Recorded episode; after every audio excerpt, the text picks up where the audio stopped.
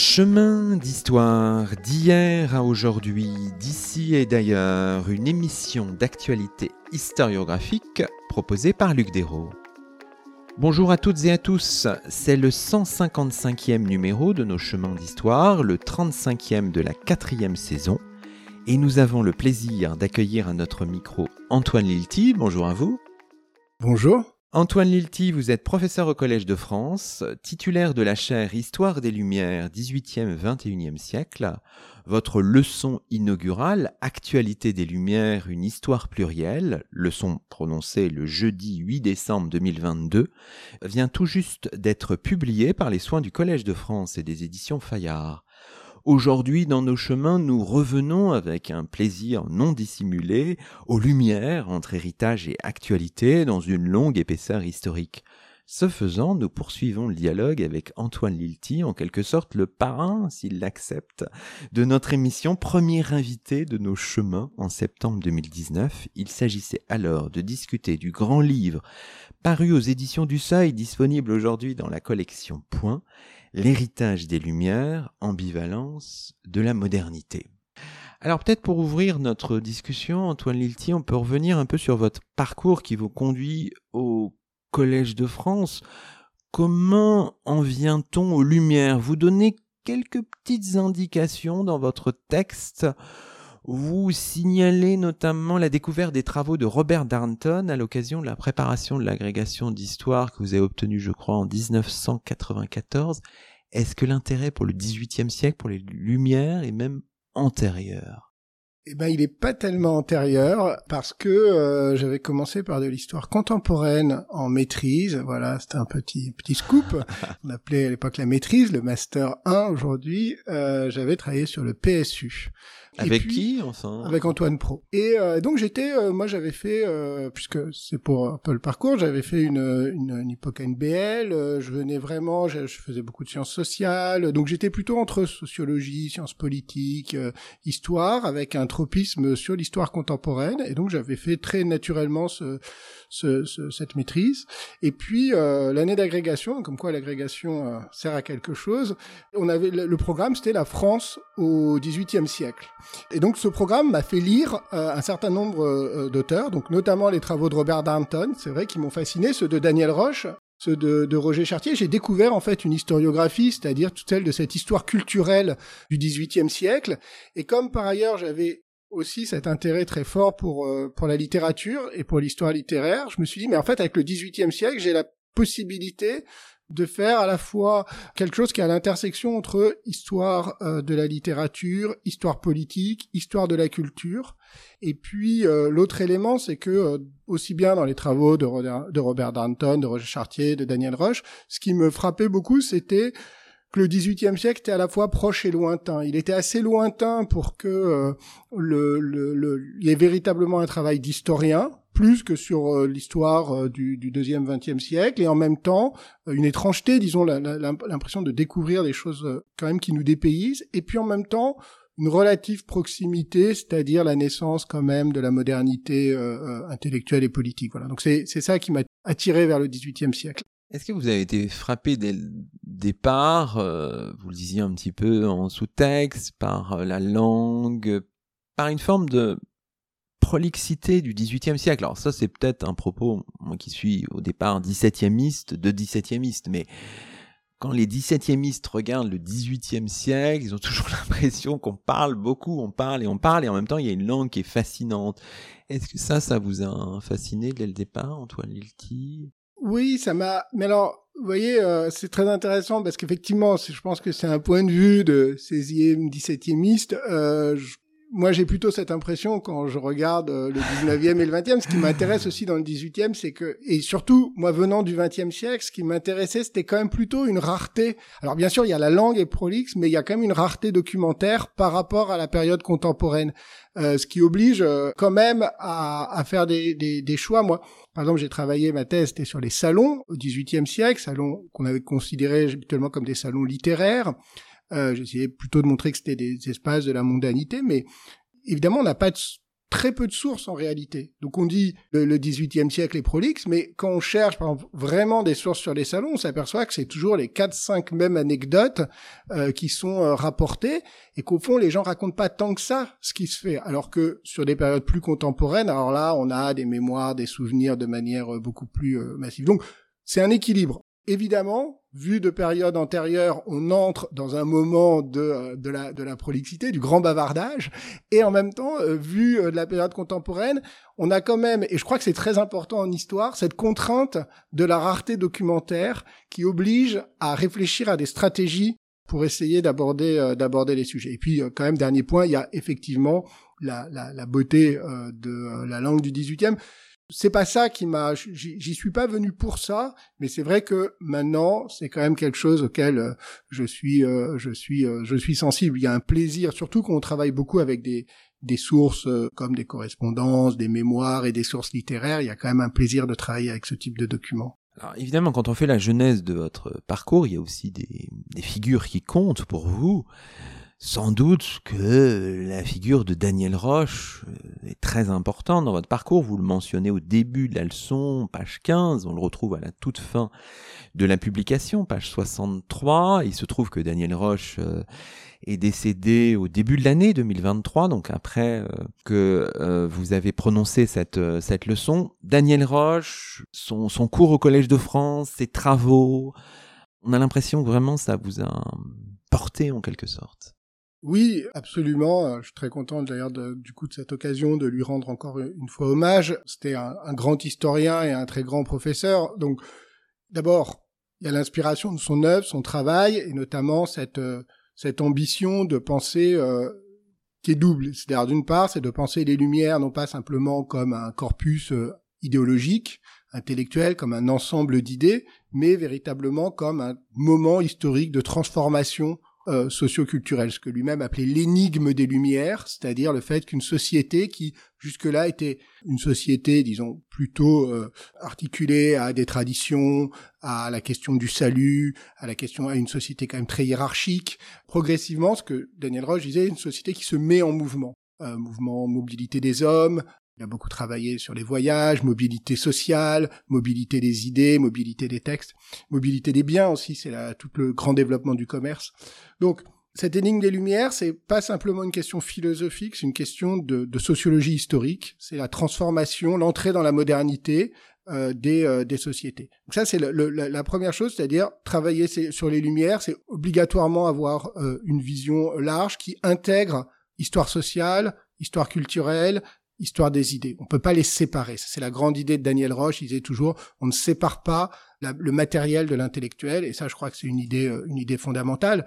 La deuxième, c'était de euh, idée, c'était que les Lumières, à la fois, il faut les historiciser au maximum, les étudier comme une période du XVIIIe siècle, et en même temps, ça reste quelque chose. Alors, lui disait qu'il faut défendre, pour lesquels il faut continuer à combattre, Peut-être qu'aujourd'hui, on en a une vision, disons, un peu plus euh, nuancée, ou en tout cas, on est plus sensible aussi aux, clairs obscurs hein, des, lumières.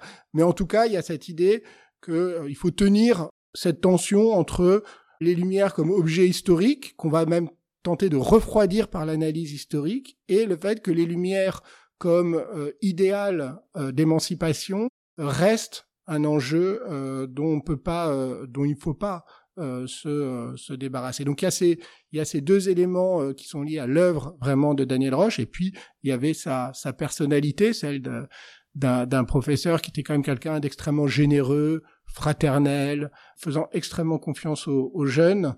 ça, c'était quelque chose de, de, de très riche. il croyait vraiment à, à, au travail collectif, à l'intelligence collective, et ça, ça m'a beaucoup marqué.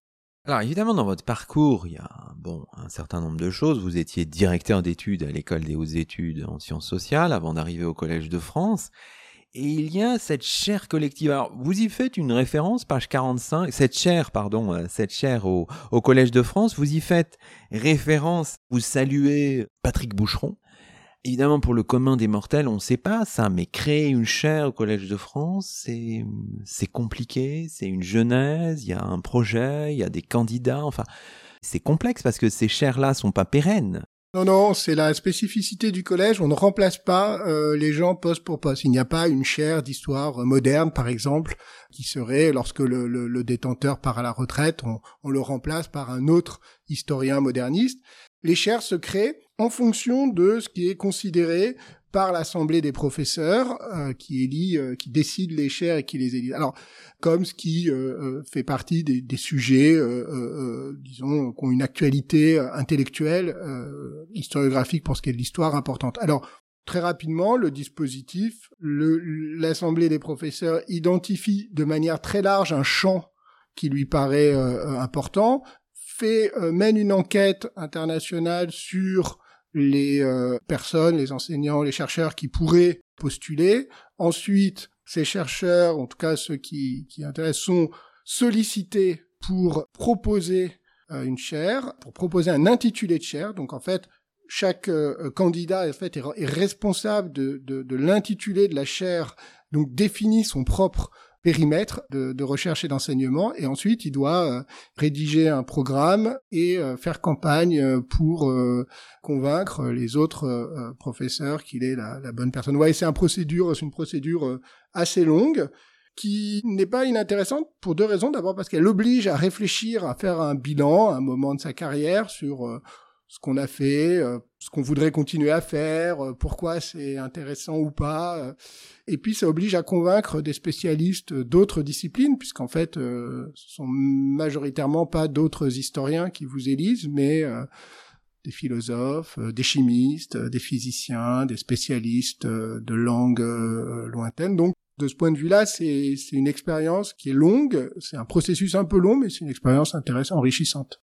Alors, je disais tout à l'heure, par anticipation presque, je parlais de chair collective, c'est une dimension aussi qu'on retrouve dans votre leçon. Vous portez, euh, à travers euh, vos fonctions au Collège de France, à travers cette leçon inaugurale déjà, euh, une parole collective, une parole historiographique, enfin, voilà, tout un mouvement de recherche. C'est important pour vous, ça, j'ai l'impression, cette dimension. Oui, c'est très important et en même temps, il faut faire attention parce que, euh, alors moi, je crois beaucoup au travail, j'ai toujours cru beaucoup au travail collectif, au travail d'équipe. Euh, j'aime ça et parce que j'apprends énormément, euh, énormément des autres. Je cite beaucoup de monde dans la leçon parce que, et notamment beaucoup de, de collègues de ma génération ou plus jeunes, parce que on apprend énormément d'eux et d'elles.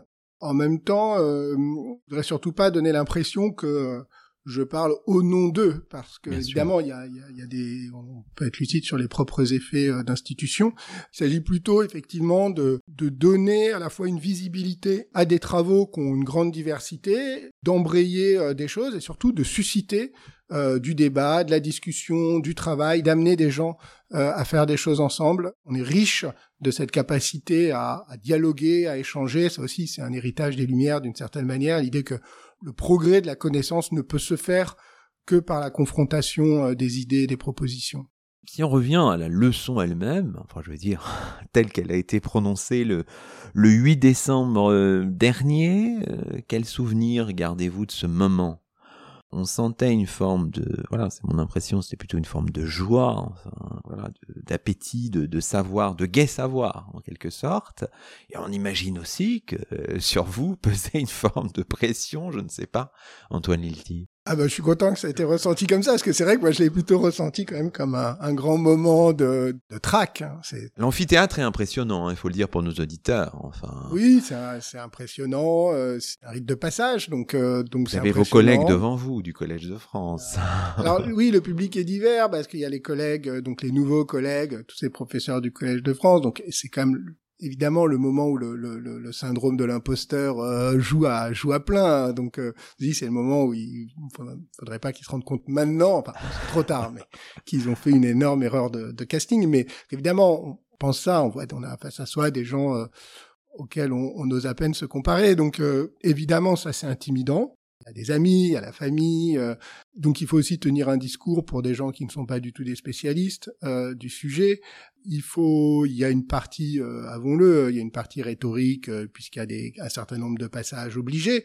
Mais c'est pas non plus un discours académique, donc il s'agit en fait de dire quelque chose sur le sur le domaine et qui soit pertinent, intéressant. Donc c'est cet équilibre entre un voilà un exercice rhétorique qui peut être un peu formel et un, un exercice de liberté intellectuelle qu'il faut euh, essayer de qu'il faut essayer de jouer à plein.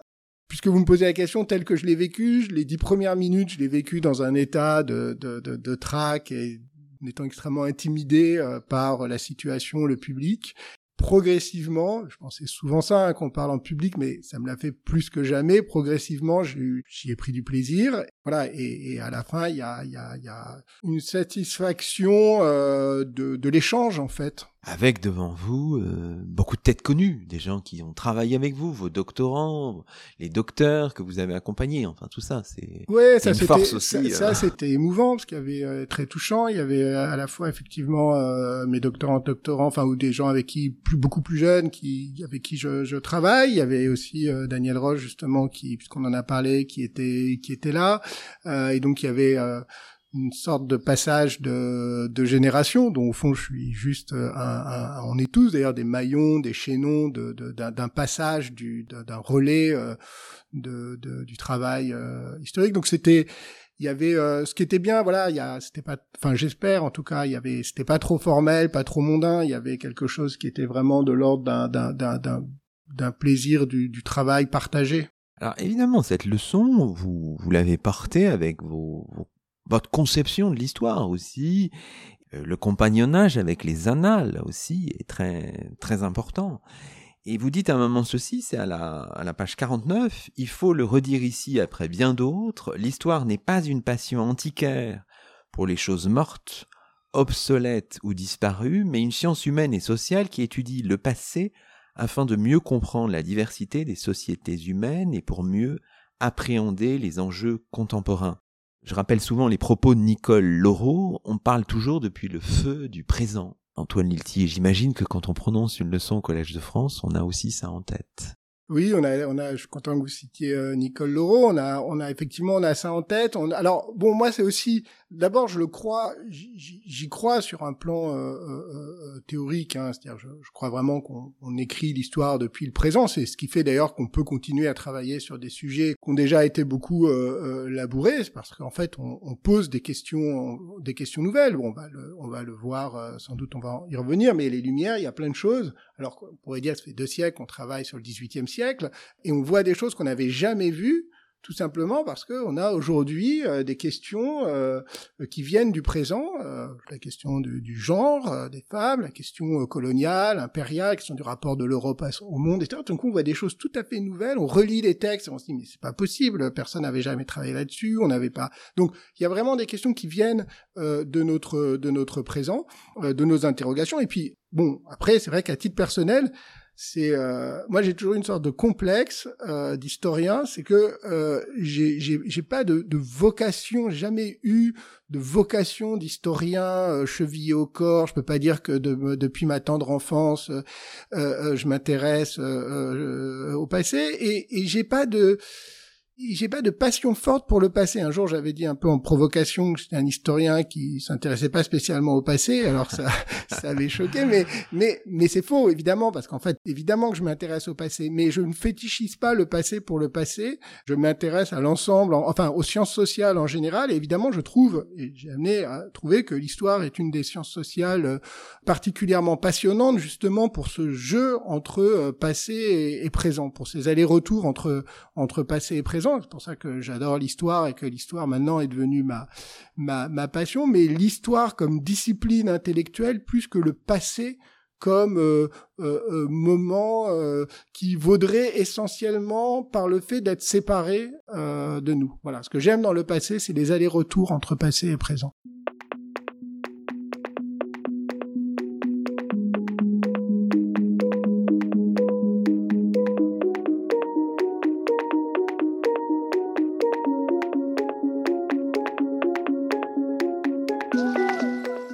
Écoutez Chemin d'Histoire en compagnie d'Antoine Lilti, professeur au Collège de France.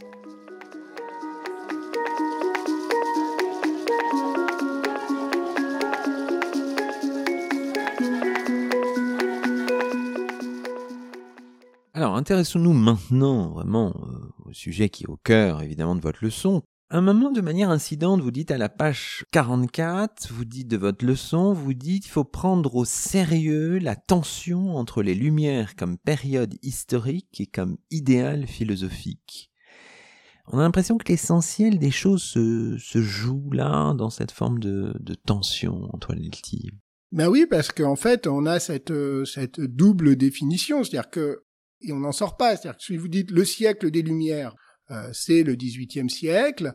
Là, les Lumières deviennent euh, le nom d'une période, une période qui certes est marquée justement par un certain nombre de transformations sociales et intellectuelles, mais enfin qui est vraiment qui a un début, qui a une fin. Puis après au XIXe siècle, c'est autre chose. Donc et puis en même temps, on dit euh, euh, quand on dit les lumières, on y associe aussi, euh, je sais pas, euh, la question des, des, des droits de l'homme par exemple, la question euh, des combats pour la liberté, la question de la tolérance, la question euh, du refus du fanatisme religieux. Et alors là, tout de suite, les lumières, c'est autre chose. Les lumières, c'est une philosophie ou une doctrine ou une catégorie philosophique. Et globalement, on pourrait dire que dans le premier cas, on a les Lumières comme concept historiographique, et dans le deuxième cas, on a les Lumières comme concept de l'histoire de la philosophie. Et en réalité, c'est impossible de les séparer complètement, parce que quand on prend les Lumières, qu'on étudie les Lumières comme catégorie historique, en fait, le seul fait d'appeler ça les Lumières et d'avoir l'histoire de la catégorie et du concept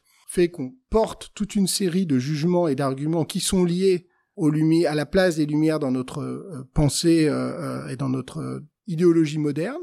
Et inversement, les lumières comme catégorie philosophique sont indissociables du moment, du terreau dans lequel elles ont elles ont émergé. Et donc, ce qui devient vraiment intéressant, c'est d'essayer de penser les deux et donc d'articuler les lumières comme période et les lumières comme ensemble de, de discours, de valeurs, de notions. Et finalement, l'intitulé de la chaire, vous y revenez dans votre euh, leçon, vous dites qu'il est quelque chose comme apparemment banal, il dit ça aussi moins dans Histoire des Lumières que dans 18e, 21e siècle. Ben, c'est deux choses. C'est-à-dire, je pense d'abord, je crois vraiment que le, les Lumières, voilà, ne s'arrêtent pas à la fin du XVIIIe siècle. Ça, c'est, on peut pas les réduire au XVIIIe siècle. Elles restent entre le XVIIIe et le XXIe siècle un ensemble de débats, euh, d'enjeux, euh, elles sont euh, discutées, elles sont défendues, elles sont attaquées, elles sont critiquées.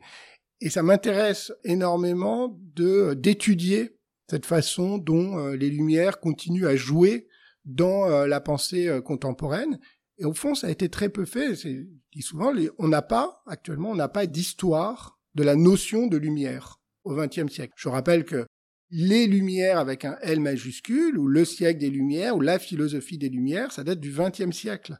Ça n'existe pas avant. De même que The Enlightenment en anglais, tout ça sont des notions qui sont utilisées, alors, pour traduire, alors un terme qui lui date du XVIIIe siècle, le terme allemand Aufklärung, qui va être ensuite au XIXe siècle plutôt un terme vraiment de la tradition philosophique, et ce n'est qu'au XXe siècle que les lumières avec un L majuscule, par exemple en français, va, euh, euh, vont s'imposer.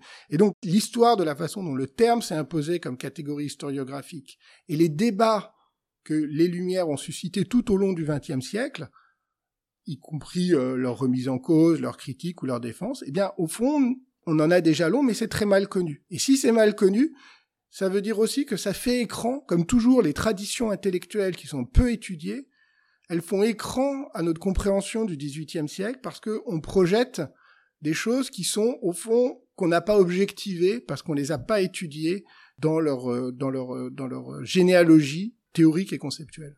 Est-ce que sur le l'intitulé même de la de la chaire, on s'intéresse un peu aux coulisses des choses, vous avez un peu hésité, enfin ça, ça vous est venu euh, assez rapidement, enfin ou est-ce que c'est toute une genèse pour aboutir à ça qui paraît à la fois simple et complexe, histoire des Lumières, 18e, 21e siècle? Ça m'est d'abord venu très facilement. Je voulais d'une part un titre simple. Je voulais qu'il y ait histoire, justement. Je suis pas un philosophe des je fais pas de philosophie lumière, des gens qui font de la très bonne euh, philosophie euh, du 18e, c'est pas mon cas. Je voulais qu'il y ait histoire. Je pense que c'est important et que c'est important euh, pour la discipline.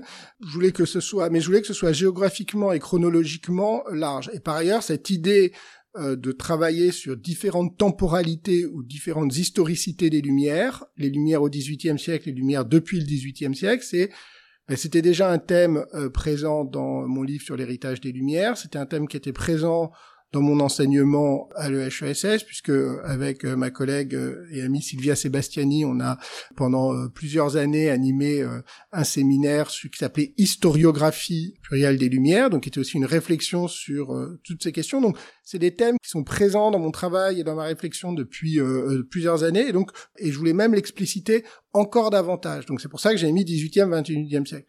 Dans un premier temps, on m'a dit que c'était pas forcément une bonne idée c'était trop large, qu'on n'allait pas comprendre pourquoi j'allais sur euh, comme ça, que je revendiquais aussi la période contemporaine.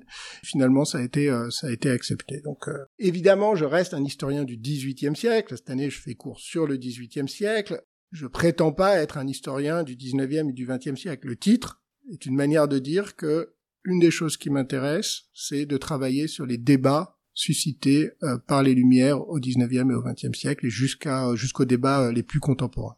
Alors dans votre euh, leçon, il y a un terme qui, revient aussi, c'est celui d'ambivalence, hein, et on pense évidemment au sous-titre de votre euh, de votre euh, grand livre paru en 2019 pour la première édition. Des lumières sans cesse remises en cause, discutées, contestées, y compris par ceux qui dénoncent une forme d'arrogance occidentale colonialiste, par exemple.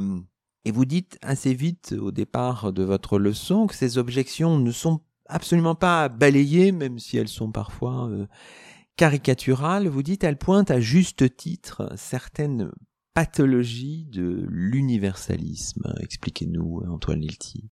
Alors, il y a deux questions. On peut partir des pathologies de l'universalisme et je reviendrai sur les, sur les ambivalences. Ce que j'appelle euh, les pathologies de l'universalisme, c'est que même si l'universel, l'universalisme, c'est-à-dire la, la, la, la prévention, a édicté euh, des règles euh, morales ou politiques qui valent pour tous, euh, partout cet idéal, il est euh, plutôt euh, positif, on peut le voir comme chose extrêmement positive, au sens où, notamment au XVIIIe siècle, il repose sur une idée qui est celle d'une humanité commune. Il n'y a qu'une humanité, et donc, pour prendre un exemple simple, si euh, on décrète que les hommes naissent libres et égaux en droit, que les hommes sont tous égaux, c'est universel au sens où on considère que c'est vrai tout le temps, partout, pour tous les hommes. Ensuite, peut y avoir des pathologies ou des limites ou des ambiguïtés de cet universalisme à plusieurs degrés. D'abord parce que l'application de ces principes universels peut euh, se heurter à euh, toute une série euh, de préjugés. Donc on dit que tous les hommes sont, sont libres et égaux, mais on n'a pas pensé, par exemple au moment de la Révolution, à intégrer les esclaves noirs. Ou alors on y a pensé, mais on se dit ah ben non, on peut pas le faire parce que économiquement, politiquement, c'est pas possible. Ce qui est encore plus frappant, c'est que cet universel, euh, il y a un deuxième élément qui est plutôt du côté de la, de la effectivement une pathologie, c'est que cet universel, il va amener à nier toute une série de différences, différences culturelles, et à imposer, il y a un danger de vouloir imposer une norme universelle décrétée depuis un endroit spécifique et une, idéologie spécifique à l'ensemble des sociétés, des cultures. Alors, si on est sur l'égalité, on a plutôt tendance à dire c'est bien, mais je rappelle que dans la Déclaration des droits de l'homme, et c'est un héritage évident de la philosophie des Lumières, il y a un autre droit considéré comme universel qui est le droit de propriété. Alors si on dit que la propriété c'est universel, et du coup, euh, par rapport à des sociétés ou euh, euh, qui sont plus égalitaires ou qui ont un rapport différent à la question des droits de propriété qu'on veut leur imposer, on voit bien que cet universalisme, tout d'un coup, il peut tourner vers une imposition impérialiste, paternaliste de, des normes européennes. Donc cette ambiguïté, cette ambivalence entre un universalisme, mais un universalisme qui peut très vite tourner à euh, l'imposition impérialiste, on la retrouve à ce niveau-là, mais on la retrouve, ce qui est encore plus intéressant, dans, euh, dans la plupart en fait des textes des Lumières, et c'est ça qui m'intéresse. Donc là, je reviens au début de votre question. Sur cette question qui est aujourd'hui tout à fait importante et, centrale et, justifiée, disons, du rapport euh, des Lumières à la question coloniale, à la question raciale, à la question de l'esclavage. D'une part, je pense que la critique postcoloniale qui a été faite aux Lumières euh, doit absolument être entendue. Hein, et donc ça, c'est une chose, on peut pas s'arc-bouter sur une défense des Lumières, sur une défense de l'universalisme en disant mais non, non, euh, tout ça est secondaire, tout ça est pas important. L'aveuglement, euh, la minimisation par beaucoup d'auteurs de, des Lumières de l'esclavage, du colonialisme, euh, du racisme doit être prise en compte pour ce qu'elle nous dit justement de, des limites des lumières. Mais néanmoins, ce qui est intéressant aussi, c'est que faut pas minimiser pour autant le fait qu'il y a toute une partie aussi des Lumières qui a mené le combat anticolonial. Il y a un courant anti-impérialiste des Lumières qui est réel, qui existe. Il existe aussi une pensée anti-esclavagiste euh, des Lumières, dont euh, Condorcet, par exemple, ou Brissot sont des figures importantes qui vont donner d'ailleurs, qui vont nourrir les, révoltes euh, d'esclaves au nom des principes vont se faire, certaines vont être capables de reprendre les principes des Lumières pour justement contre ceux qui en font un usage, un usage dévoyé. Et donc, au final, ce qui m'intéresse le plus, c'est d'aller au plus proche de euh, ces ambivalences, c'est-à-dire du moment où les auteurs des Lumières révèlent leurs propres contradictions, y compris dans euh, leur euh, dans leur générosité affichée ce qu'on comprend en vous lisant, évidemment, c'est qu'on a des lumières euh, multiples, euh, plurielles. C'est vraiment euh, quelque chose qui est très net dans votre dans votre leçon et puis dans tout le cycle de cours des six premiers mois de, de, de vos fonctions au Collège de France. Cette pluralité, elle a la mesure d'une d'une historiographie qui est allée dans un grand nombre de directions, on le voit bien pluralité, diversité, des trajectoires. Enfin, c'est intéressant. On a plein d'exemples. Je pense à, en particulier, Anton Amo, une figure fascinante que vous mentionnez à la page 17. Donc, une multiplicité des voix qu'on entend du XVIIIe siècle à la mesure d'une historiographie euh, foisonnante, on peut dire les choses comme ça? L'historiographie, elle est foisonnante, elle s'est, beaucoup renouvelée, c'est-à-dire qu'il y a énormément, on est... Euh, énormément de d'acteurs, de personnages euh, euh, qui ont renouvelé quand même notre notre compréhension, dire que le monde des Lumières a été quand même repeuplé euh, historiographiquement par effectivement euh, la, la, la la découverte de, de trajectoires, de textes qui jusque-là étaient relativement minorisés, minorés, qu'il s'agisse effectivement de, de femmes, d'auteurs venus ou de d'acteurs euh, venus euh, des mondes euh, non européens. Enfin, on a toute une série de travaux aussi en dehors de Paris, en dehors de la France, en dehors. Donc, on a un élargissement à la fois géographique, genré, thématique. Ça nous oblige à poser des questions différemment en euh, s'apercevant qu'au fond, le monde des Lumières est beaucoup plus divers, avec beaucoup plus de tensions et de contradictions que l'idée qu'on s'en faisait quand on travaillait euh, essentiellement sur les quatre ou cinq euh, mêmes, mêmes auteurs. Donc on a cette pluralité, il y a plusieurs façons d'ailleurs de penser cette pluralité des Lumières, et en même temps, il faut éviter, ce qui a été un peu le cas de l'historiographie ces derniers temps, que cette pluralité, elle aboutisse à un éclatement complet de la catégorie de lumière. Parce que à force de dire bon bah il y a des lumières par différentes dans chaque pays il y a donc des lumières euh, allemandes écossaises italiennes et puis ensuite des lumières mexicaines indiennes etc on finit par se dire et c'est ce qu'un certain nombre d'auteurs se sont dit bon bah alors finalement la notion ne veut plus rien dire parce que si finalement euh, euh, il y a une telle diversité alors je crois pas je pense que c'est pour ça que je définis souvent les lumières comme un espace de débat, de discussion et de controverse. Ce qui veut dire deux choses, ce qui veut dire d'une part que la plupart des auteurs ne sont pas d'accord entre eux. On a une question aussi emblématique des Lumières qui est la question du progrès. Est-ce que le progrès scientifique ou technique apporte forcément euh, le bonheur et le progrès moral? Bon, bah, là, il y a des, débats et des discussions euh, euh, sans fin. Donc c'est un espace de, débat et de controverse, et en même temps, c'est un espace commun. C'est-à-dire que ces, discussions ont lieu, se déroulent à partir de prémices qui sont des prémices communes, en particulier le fait que chaque individu a la capacité de euh, juger, de critiquer, de construire sa propre position intellectuelle et morale sur la base d'un savoir partagé. C'est euh, l'idéal, disons, d'émancipation euh, à la fois individuelle et collective par le partage de la connaissance, qui néanmoins définit cet espace intellectuel de débat que sont les Lumières. Alors quand on cherche à unifier un petit peu les choses, on tombe aussi sur l'idée de d'actualité. Alors à un moment vous citez, c'est à la page 23, Michel Foucault, vous dites Michel Foucault a bien identifié cette rupture. Les lumières, disait-il, sont une pensée de l'actualité et même de la pure actualité. Elles surgissent lorsque la philosophie commence à s'interroger non plus sur des vérités éternelles, mais sur ce qui fait la spécificité irréductible du présent. Le rapport à l'actualité, c'est aussi le titre hein, de votre leçon euh, inaugurale, Antoine Lilti, est très important. C'est structurant dans, dans l'idée, dans la définition des Lumières. Oui, alors je crois, bon peut-être qu'on peut rappeler, parce que vous citez ce, texte important de, Michel Foucault, on peut rappeler donc c'est un texte que Foucault écrit euh, en, en, 1984, c'est un de ses tout derniers textes, un cours euh, au Collège de France justement, où il revient sur euh, le texte de Kant, Qu'est-ce que les Lumières? Publié euh, dans un journal berlinois en deux siècles plus tôt, donc en 1784, qui est un des premiers textes dans lequel euh, quelqu'un essaye de définir une autodéfinition de, de la Aufklärung. Et euh, Foucault relit ce texte de Kant en disant c'est la première fois dans l'histoire de la philosophie qu'un philosophe se pose la question de savoir ce qu'est la spécificité du moment présent. Non pas de parler de l'être ou euh, du bon gouvernement ou de poser des grandes questions vraies à tout moment pour toute époque, mais poser la question de qui sommes-nous que voulons-nous euh, Quelle est la spécificité irréductible du, euh, du moment présent. Et c'est pas pour rien que le texte de Kant a beau être un texte philosophique, il est publié, c'est un article de journal publié dans cette dans une journal qui est le qui était l'organe de la des Lumières berlinoises.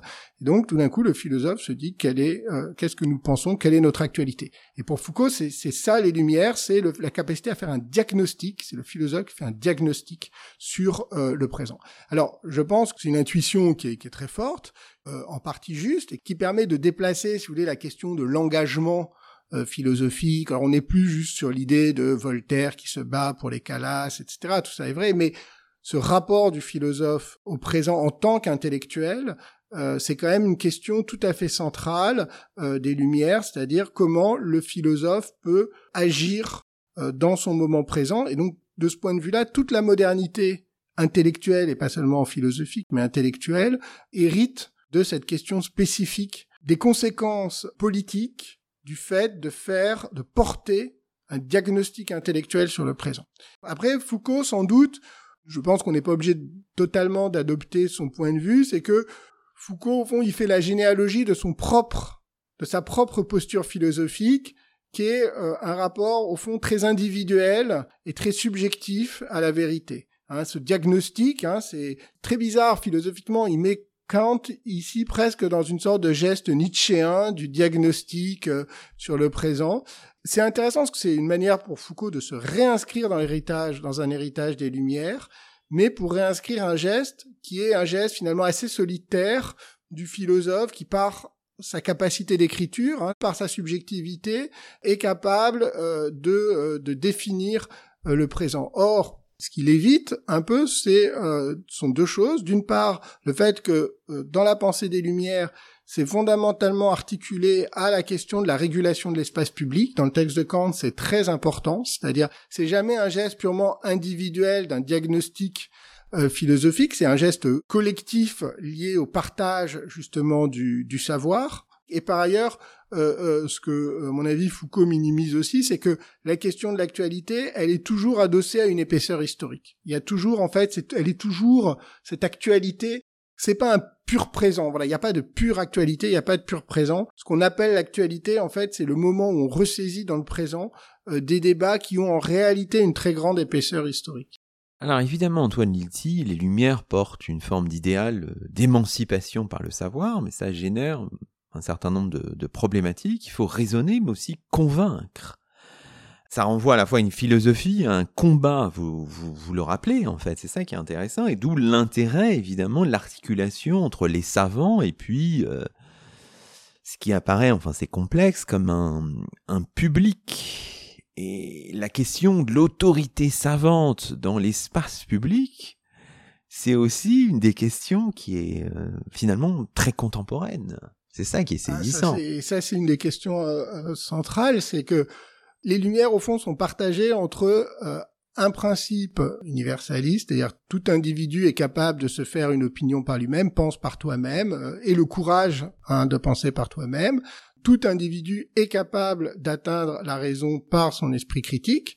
Et en même temps, il y a euh, un principe que plutôt un principe élitiste, c'est-à-dire qu'il y a des gens qui ont déjà euh, ce savoir et qui doivent éclairer les autres. Et donc il y a quand même un privilège du savant, du philosophe, dans sa capacité à instruire, éduquer, éclairer un public qui ne l'est pas encore. Et donc comment éduquer ce public qui ne l'est pas encore, ça implique que ce public soit capable de reconnaître le philosophe, le vrai savant, celui qui veut son bien, par rapport, d'une part, aux anciennes autorités, le prêtre, euh, le juge, le médecin, ceux qui tiennent un discours dogmatique, et donc il faut qu'ils fassent la différence entre le discours critique du philosophe, de l'homme de lettres, et le discours dogmatique des autorités euh, traditionnelles qui ne demandent que son obéissance, mais aussi il faut qu'ils fassent la différence, et là c'est beaucoup plus compliqué, par rapport euh, à qu'on appelle à l'époque déjà, on s'appelle les démagogues, ce qu'on appelle aussi beaucoup les charlatans, c'est-à-dire en fait qui sont les charlatans, ce sont tous ceux, c'est pas simplement des faux médecins,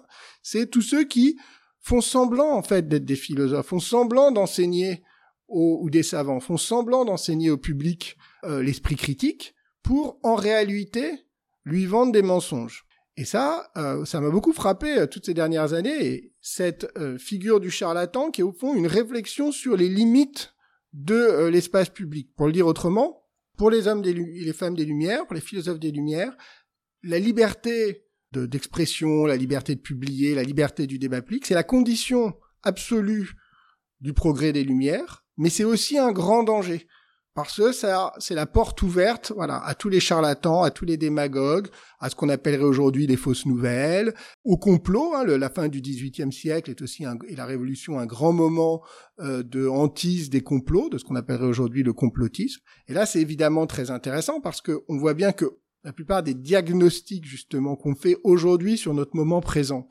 euh, avec cette idée d'une d'une dérive de l'espace public à cause des réseaux sociaux, à cause du complotisme, à cause euh, de euh, de la crise des autorités. En réalité, il est déjà présent dans la deuxième moitié du XVIIIe siècle parce qu'il n'est pas et pourquoi? Parce qu'il n'est pas une décadence actuelle d'un espace public qui aurait connu un moment idéal au XVIIIe siècle. Il est au principe même des ambivalences d'un espace public démocratique c'est-à-dire d'un espace public où la liberté d'opinion des individus peut se retourner contre les autorités savantes elles-mêmes.